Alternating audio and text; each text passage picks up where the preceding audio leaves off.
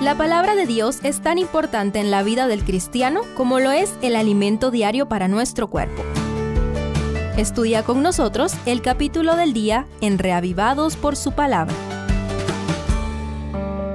Deuteronomio 1 el libro de números nos dejó en suspenso por el anuncio de la muerte de Moisés. En los últimos capítulos Moisés resolvió muchas dudas queriendo dejar todo en orden antes de morir. El último libro del Pentateuco llamado Deuteronomio, del griego que significa segunda ley, porque repite las leyes anteriores, pero con un tono diferente. En hebreo su nombre es Devarim, porque inicia diciendo, estas son las palabras que Moisés habló a todo Israel, según el verso 1. Es un libro totalmente diferente a los anteriores, como si fuera el testamento de Moisés antes de morir. Está conformado en su mayor parte por discursos, los últimos de Moisés. Sus palabras son de amonestación y reprensión, pero con la ternura de un padre que aconseja a su hijo.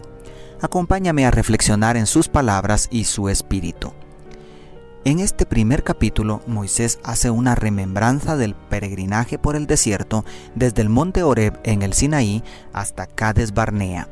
Son demasiados acontecimientos y sentimientos aglutinados en este breve repaso. Quiero invitarte a volver a los versos 1 al 3, los cuales nos invitan a contemplar el tiempo y el lugar de Deuteronomio. El verso 1 menciona una lista de lugares que no se habían mencionado ninguna vez en los escritos anteriores. La única pista segura es que se encontraban del lado oriental del Jordán, lo que hoy se llama Jordania. Es posible que tengan razón algunos comentaristas judíos en que los nombres de estos lugares tienen un carácter simbólico y constituyen una reminiscencia de los grandes pecados y fracasos de Israel en el desierto. Por otro lado, los versos 2 y 3 nos dan el marco temporal en un contraste que suena a lamento.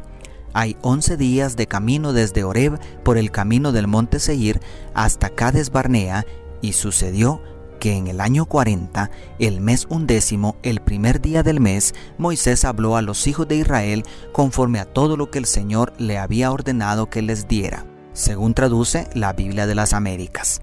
Desde el año de vacaciones en el Sinaí, donde recibieron las mayores revelaciones de Dios y edificaron el tabernáculo, el pueblo de Dios estaba tan solo a 11 días de su glorioso destino.